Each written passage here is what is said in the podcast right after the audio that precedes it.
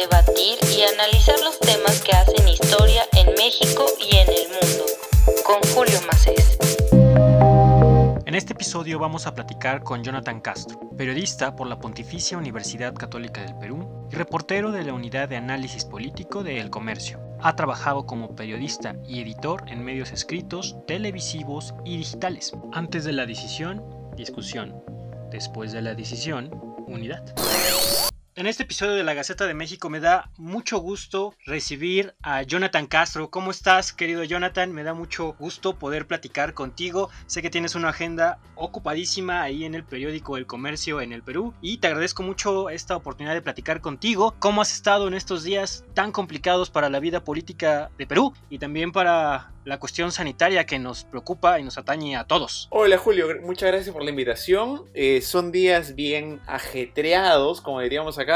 Estamos un poco cabezones porque hay bastante movimiento político, hay bastante movimiento relacionado a la pandemia y aparte cada uno tiene que hacer un poco de cobertura e ingeniárselas para para ver cómo se mantiene el día desde sus casas. Entonces, sí, es difícil. Yo creo que en todas las partes del mundo lo estamos viviendo bastante difícil y sobre todo a nuestra, a nuestra región del mundo, a nuestro continente, la está pasando bastante mal. Eh, Jonathan, yo te invitaba a platicar respecto a uno de tus textos de los últimos que publicaste para el Washington Post, que era La promesa anticorrupción llega a su fin en Perú. Evidentemente es de un caso que si nuestra audiencia, que, que a lo mejor no está tan familiarizada, es con el presidente actual de Perú, que es Martín Vizcarra, que básicamente lo acusaron por actos de corrupción, que es este caso, el de Richard Swank, que tú muy bien describes en tu texto. No sé si nos podrías comentar un poco respecto a, este caso y cómo esto ha logrado que esta, este margen que tenía Martín Vizcarra de movilidad política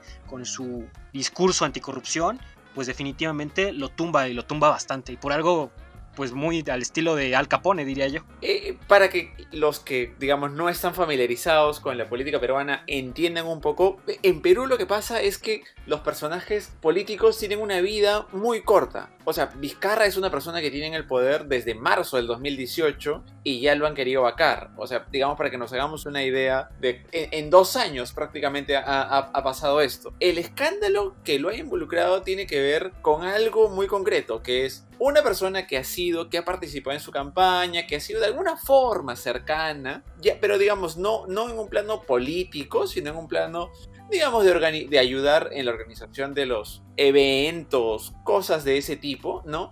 El cual fue contratado como un asesor del Ministerio de cultura para hacer trabajos, digamos, de un poco de coach, un poco de eh, organización de eventos, un poco de estas, de estas cosas, pero que ganó una buena cantidad de plata. A, grosso modo, unos 45 mil dólares más o menos en, varios contratos. Este ha sido un tema que lo ha llevado porque, digamos, las contrataciones no han sido siguiendo un protocolo, siguiendo unos estándares eh, que, debería tener cualquier tipo de contratación para contratar a cualquier persona que brinde un servicio al Estado, sino, digamos, han, han sido de unas formas irregulares. Entonces, claro, acá lo que se ha querido ver es qué tanta influencia ha tenido el presidente para recomendar su contratación. Ahora, no, uno se pregunta, ¿qué tendría de malo que un presidente llame a alguien de su confianza para contratarlo? Esto pasa Siempre, pasa con todos los presidentes. Siempre llevan a, la gente de su confianza. Ahora, hay un tema estructural por el cual Vizcarra está en apuros, que no solamente tiene que ver con los hechos que se le investigan, sino con que es un presidente que no tiene congresistas. O sea, no tiene una bancada en el Congreso que lo defienda. No tiene una bancada en el Congreso en la cual puedan salir y a los opositores decirles, oye, mira, ¿sabes qué? Estás equivocado. ¿Por qué? Porque digamos, Vizcarra era parte de una plancha presidencial con Pedro Pablo Kuczynski, que fue nuestro anterior presidente, que terminó renunciando en marzo del 2018, luego de dos años nomás de gobierno, menos de dos años, que su bancada en el Congreso era, era pequeña. Y sumado a eso, ahora el Congreso, mejor dicho, después de eso, Vizcarra el año pasado disolvió el Congreso por un enfrentamiento, ¿no? Y el, en el nuevo Congreso, que se formó en marzo de este año, Vizcarra no, no contó con un partido que lo apoye, no contó con, digamos, no llamó a que alguien se sume a sus filas, a su gobierno. Entonces lo que tienes es un Congreso conformado enteramente por la oposición. Sin duda el caso de Martín, Vizcarra es muy interesante. Hay que tomar en cuenta que el anterior presidente, Pedro Pablo Konsinski, tuvo que, renunciar, salirse de la jugada por los casos de corrupción y por lo que es muy común en nuestra región, las filtraciones de audio, los videos de, de parte de su gabinete vendiendo básicamente favores a una compañía a cambio de votos y eso es algo muy de nuestra generación. Sin duda yo creo que Perú es un claro ejemplo de lo que está sucediendo. Pero ¿qué opinas respecto al, al aún muy importante apoyo popular que tiene Martín Vizcarra? Evidentemente ahorita ha bajado un poco, pero eso le da un, un margen de maniobra tremendo y tanto es así que las reformas que propuso, tanto su reforma al sistema político como la disolución del Congreso que se hizo hace, hace ya, creo que me parece que ya hace un año. En septiembre fue el año pasado y evitar la reelección de los congresistas, que es un tema muy, muy candente ahorita en Perú y que hoy ya lo aprobaron. ¿Crees que esto todavía, bajo toda la coyuntura, bajo todos los problemas, todavía tiene Vizcarra músculo político?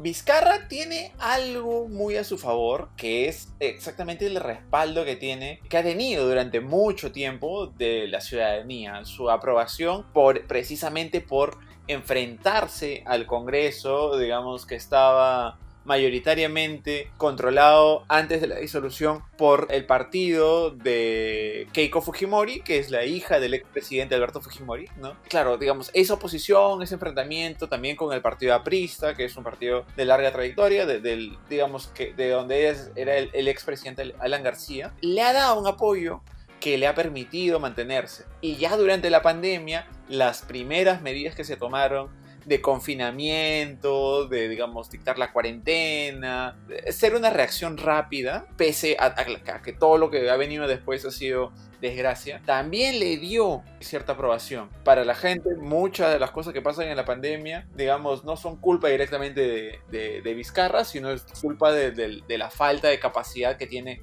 el Estado peruano para, eh, digamos, gestionar los hospitales, gestionar un montón de cosas de salud que ahora nos han jugado en contra. Entonces sí, esa es, digamos, la reacción ciudadana es la que ha permitido que Vizcarra tenga cierto sustento. La oposición es vista digamos, es, es muy desaprobada. El Congreso actual también es muy desaprobado. Pero el músculo de Vizcarra no le va a durar para siempre. Ya las acusaciones que se le han hecho son bien serias. Ahora último ha salido otra acusación que se le hace de que él en su anterior cargo, cuando era gobernador de una región, recibió lo han acusado de recibir una coima de un millón de soles, que sean más o menos unos 300 mil dólares. Esas, ese tipo de acusaciones también están haciendo, mellando su, su imagen, su popularidad y muy posiblemente terminen de mellar, digamos, el, el respaldo que, que tiene hasta ahora. Sí, yo la verdad estoy impresionado con algunas similitudes que tiene eh, Martín Vizcarra con el, con el presidente mexicano. Eh. Son este tipo de liderazgos que son pues del referéndum, del plebiscito, de las encuestas, de la consulta popular. A mí me impresiona mucho la, la figura legal que tienen, que es la de moción de vacancia. Me resulta impresionante y es una gran herramienta que en ocasiones puede tener el Congreso pues, para tumbar a, al Poder Ejecutivo. En este caso que Vizcarra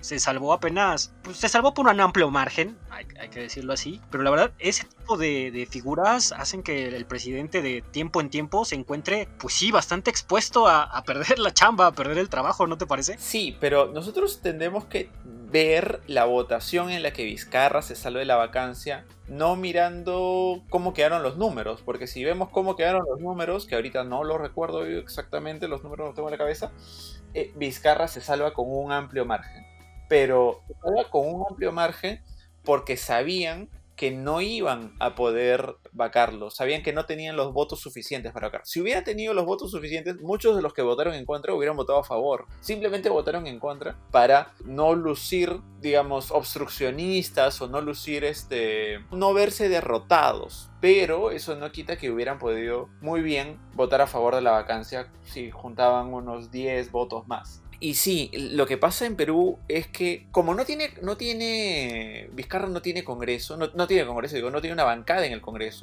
siempre está latente la amenaza de que ante, el siguiente escándalo lo puedan vacar. Y más aún pensando en que viene una época electoral, la oposición digamos, salvo lo, los que intenten ser más centrados, más racionales, digamos, los que estén tirándose más hacia, hacia una posición ya sea de centro izquierda, centro derecha, más racional, ellos sí van a poder tener algún tipo de reparos porque ellos perderían ante su electorado si tienen una actitud radical, ¿no? Pero tanto los que están al lado más radical de la izquierda como al lado más radical de la derecha, ellos, digamos, no van a tener ningún miramiento en, tratar de tener un nuevo intento de vacancia. Se ha voceado que podría haber otro ante esta acusación que te, que te cuento, que lo han acusado de recibir en su anterior cargo una coima, ¿no? Y sobre todo porque es muy creíble que los presidentes peruanos reciben dinero después de toda el, avalancha que ha venido con el caso Odebrecht, ¿no? Eso nos ha demostrado que todos los presidentes que han pasado en los últimos años están acusados de alguna forma de ese caso. Entonces... Sí, se vuelve un tema bastante delicado, ¿no? Vargas Llosa siempre ha dicho, bueno, es que en el Perú le debemos de agradecer al caso Odebrecht porque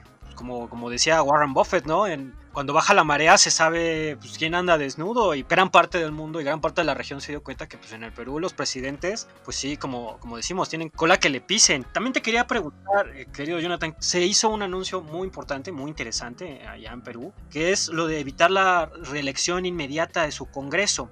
Y eso a mí me parece un tema muy interesante y te quería preguntar cuál es tu opinión, reelección sí o reelección no. Mira que viene de, de, un mexicano, aquí tenemos el, el tema de la no reelección elecciones.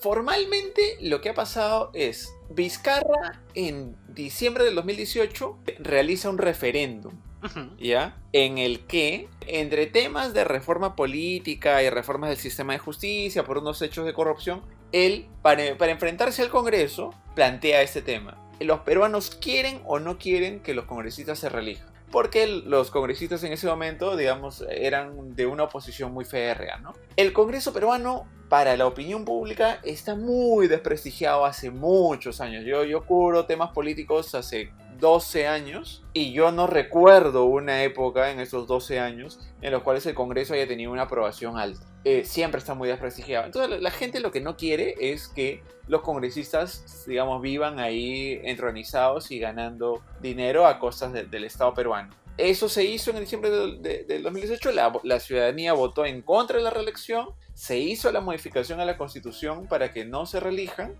y lo que ha pasado ahora que es que eh, el Jurado Nacional de Elecciones, que es el, el, organismo que dicta las reglas, forma parte del sistema electoral, ¿no? Hace de tribunal electoral, lo que ha dicho es, no pueden participar en las elecciones del 2021 los congresistas que se eligieron en el 2016, ¿no? En este periodo que, fue, eh, que el Congreso fue disuelto, ni los que se eligieron para completar este periodo, que fue digamos, en las elecciones que tuvimos en, enero de este año. O sea, ninguno de, los, de, los, de los dos bloques se puede reelegir. Les puso ese parche porque algunos de los que son actualmente congresistas ya estaban interpretando, oye, nosotros sí podemos porque no fuimos elegidos en el 2016 y no solamente para un periodo complementario. No, entonces el jurado dijo, no, ustedes tampoco. Claro, lo que el jurado está diciéndoles es, oigan, señores. Pero, pero a ver, Jonathan, ¿eso es positivo o negativo? ¿Tú cómo lo ves? He escuchado muchísima crítica del Congreso peruano. Vargas Llosa lo ha, vaya, lo ha destrozado con sus comentarios últimamente, lo he estado escuchando bastante seguido. Es uno de los peores congresos, que hay una cantidad de pillos ahí inmensa, pero para ti este tipo de ediciones es positiva, es negativa, fortalece eh, como la visión popular de Vizcarra, ¿no? Porque es algo que había prometido y que pues lo está utilizando a su favor, evidentemente. Claro, mm, digamos, yo entiendo que para el grueso de la gente el Congreso sea lo peor, ¿no? Y de hecho es muy criticable, pero para los que estamos, eh, digamos, en el día a día del funcionamiento del Congreso, los que, digamos, lo vemos de cerca y vemos el detalle de las diferencias que hay, sí notamos que hay mucha diferencia entre un congresista que llega por primera vez y un congresista que tiene cierta experiencia en el manejo de las cosas. No solamente por las posiciones que pueda tener, sino porque entiende cómo son los mecanismos de participación. Y yo te debo decir, aunque suene impopular para mis compatriotas, que yo estoy en contra de esa posición que, planteó Vizcarra, porque sí creo que los congresistas con experiencia tienen un nivel de debate diferente, un nivel de conocimiento de cómo se ve las cosas diferentes. Prueba de eso es que en el Congreso actual se han planteado una serie de proyectos de ley en los cuales uno no solamente ya es irresponsabilidad en, la confrontación política, en qué tanto puedes poner en juego la, digamos ya en un debate político, sino también cosas como el retiro, o por ejemplo, el congelamiento de las deudas ante, ante la pandemia. Uno puede decir, oye, sí, hay gente que no puede pagar, pero bueno, hay que ver mecanismos para que la gente tenga un soporte del Estado. No hay que ver un mecanismo en el cual puedas terminar quebrando el sistema de, préstamos eh, peruano y que pueda generar una mayor crisis. O sea, ese tipo de cosas se están haciendo ahora, digamos, como otros plantean retirarnos del pacto de San José para poder instaurar la pena de muerte contra los corruptos y los... Eh, Caray. Y uno dice, oye, no nos podemos quitar del pacto de San José porque, digamos, esto implicaría una serie de renuncias, digamos, de protección que tenemos. Por supuesto, claro, claro. Y, claro, no, bueno, aquí en, México te comparto, hubo un candidato a la presidencia que dijo hay que, hay que quitarle la mano a los que roben y a los corruptos. Y era un candidato a la presidencia, digo, esas cosas pasan. Sí. Vaya, es muy regional. Entonces, hay mucha de la gente que, participa, que son nuevos y participan, y entonces no tienen una real comprensión de, de las dimensiones a los que nos veríamos afectados si es que se, si es que se llegan a, cumplir algunos de sus propósitos, ¿no? Y, lo que te dicen todos los politólogos es, tú para que tengas una clase política más o menos decente, deberías fomentar que haya una participación, que alguien que, que empieza como, como regidor en un, en un municipio local, después pueda aspirar a ser alcalde, después pueda aspirar a ser congresista y después pueda tener un ciclo de vida político 20 de 20 años en los cuales él tenga que demostrar en cada nivel que es una persona responsable para que sus electores voten por una persona responsable. Aquí lo que haces es cortar eso y lo que vas a generar es una puerta giratoria en la cual un congresista es congresista cinco años y los cinco años siguientes es lobista. Claro. Lobista de una empresa interesada en que en, ver a en contratar a alguien que sabe cómo funcionan las decisiones políticas. Y esta persona, oye, claro, conoce el Congreso de pe y se pasa al otro lado y hace, y hace lobby. Después, a los otros cinco años, vuelve a intentar regresar, ¿no? Y, pues, y hace lobby ya desde su puesto como, desde su escaño como congresista. Entonces, generas una lógica en la cual no es saludable para el, para el sistema democrático en el mediano y largo plazo. Más allá de que ahorita todo el mundo odia a los congresistas porque, digamos, tienen decisiones desproporcionadas y qué sé yo, ¿no? Como en todos los países. Tocaste un tema bien interesante, lo de las puertas giratorias. Creo que eso es un debate muy complejo respecto a la profesionalización del servicio público y cómo, cómo evitar que bueno, los servidores públicos terminen siendo cooptados por diferentes entes que la verdad se vuelve un tema bien complicado. Y, te, quiero, te quiero preguntar, porque no había tenido la oportunidad de platicar con, con alguien que esté completamente metido en el día a día de la política peruana. ¿Tú te imaginas un Perú en este supuesto de que no hubiera ganado Fujimori y hubiera ganado Vargas Llosa, ¿tú te imaginas un Perú distinto? No había tenido la oportunidad, te, perdóname, te, lo tenía que preguntar. ¿Te imaginas eso?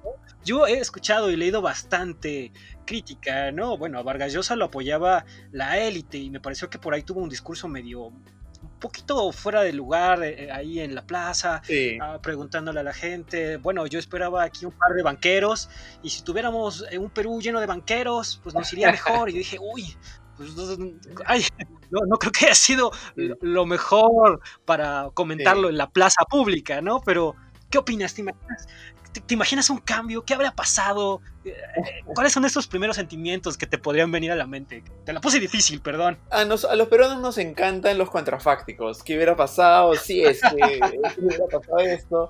Ahora mismo hay una persona que, que, va a ser candidato a la presidencia, que fue candidato a la presidencia en, en el 2016, que eh, cuando fue a un mercado para hacer, digamos, campaña, le dieron un chicharrón, que es, digamos, un pedazo de chancho cocinado que a todos los peruanos nos encanta. Claro, claro, aquí igual. Y esta persona lo rechazó, dijo, le puso su cara de mala cara de como, ¿qué, qué haces invitándome esto? Yo soy muy pituco para comer esto. ¿ya? Y eso le costó la campaña. Estaba elevando su popularidad para pasar a la segunda vuelta y se fue al cuarto lugar y ahí murió.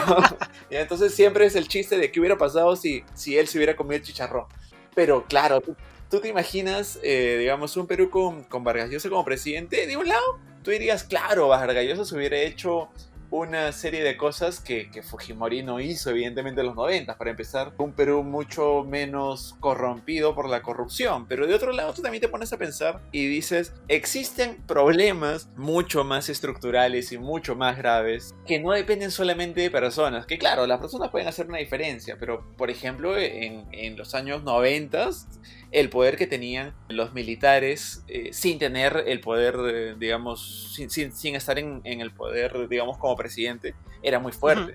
Entonces, el control que iban a tener sobre la sociedad en, el, en, la lucha contra, contra el terrorismo y contra el Sendero Luminoso, no creo que hubiera sido tan diferente a lo que, a lo que se, se hizo durante los, los 90 con violaciones a los derechos humanos y todo eso. O sea, hay, hay problemas ahí, ¿no? O sea, el sistema de partidos políticos tampoco hubiera, le hubiera dejado mucha chance a, a Vargas Llosa de, de, gobernar de una forma tan tranquila y aplicando lo que él quería. O sea, sí, hubiera sido una circunstancia difícil, pero claro que hubiera sido hubiera sido diferente, hubiera sido, digamos, mucho, mucho mejor, ¿no?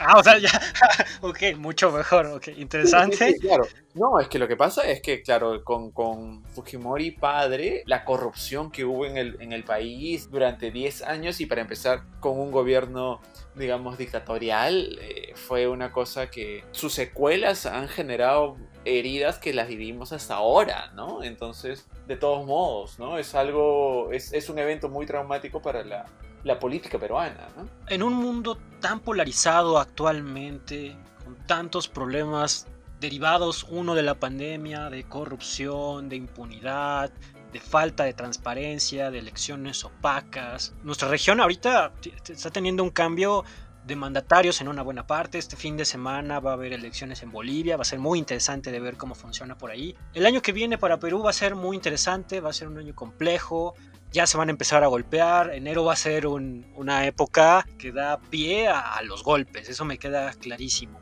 Para ti, y como última pregunta, ¿cómo ves el año que viene? ¿Cuál sería el peor escenario para la gente del Perú y, ¿Y qué es lo que necesita la gente en estos momentos? ¿Qué tipo de liderazgo necesitan? Mira, eh, eh, yo no sé si puede haber peor año que este después de todo lo que estamos viviendo claro. Eh, en el 2020, porque, porque sí, es, es un año muy difícil, ¿no? O sea, políticamente, socialmente, económicamente, personalmente, ¿no? O sea, es, es bien complicado el Perú lo que necesita, digamos, es un gobierno que pueda sentar bases para dialogar entre fuerzas políticas, que pueda, digamos, evitar seguir sacándonos los ojos y sobre todo tomar decisiones, o sea, convocar gente de diferentes lados para poder tomar decisiones de cómo recuperar el tema de la salud, cómo, digamos, recuperar el tema de la economía, sobre todo algo muy importante, cómo hacer que el Estado pueda tener la capacidad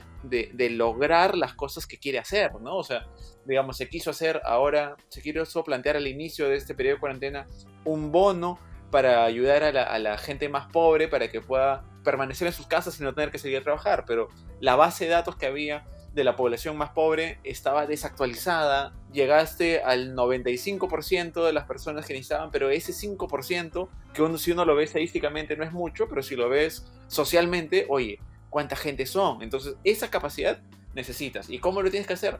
Convocando, o sea, haciendo un gobierno que pueda convocar gente de diferentes tiendas, ¿no? Y sentar, sentar diálogo. Eso es lo que necesitas muy en este momento hay gente que se va a lanzar a la presidencia que son caudillos, que lo que quieren es enfrentamiento, que lo que quieren es tomar decisiones de formas eh, arbitrarias, discrecionales. Eso va a ser muy peligroso en el escenario que nos viene. ¿no? Creo que tocaste otra vez un tema muy interesante para nuestra región, para nuestra historia, que está llena de, de caudillos y los caudillos desgraciadamente pues no les gusta renunciar ante cualquier adversidad, se planean quedar. Jonah, yo te agradezco muchísimo esta conversación, me dio un gustazo platicar contigo. Te deseo mucha suerte en toda la cobertura que van a tener. Yo sé que el comercio es, si no, el mejor periódico, el más grande periódico y más antiguo periódico del Perú. Así que estoy seguro que vas a tener muchísimo, muchísimo trabajo. Así que te deseo muchísima suerte, te vamos a estar siguiendo, te vamos a estar leyendo y ánimo y espero que pues logren superar esta difícil situación tan complicada como la que estamos viviendo por la pandemia y por la crisis política de nuestra región. Te mando un fuerte abrazo y muchísimas gracias. Gracias, gracias a ti por la invitación. Cualquiera que quiera estar enterado de las cosas que, que pasan en Perú entren a la página del comercio o, o entren a mi Twitter, que es jsudaka con K, me van a encontrar facilito y ahí podemos seguir compartiendo información. Un placer, mi querido Yola. Cuídate mucho. Gracias, Julio. Chao. Never to delay. I need perfection. I need affection. I'll shift the beats from the hits if that's okay. La Gaceta de México, un espacio para opinar, debatir y analizar los temas que hacen historia en México y en el mundo. Con Julio Macés.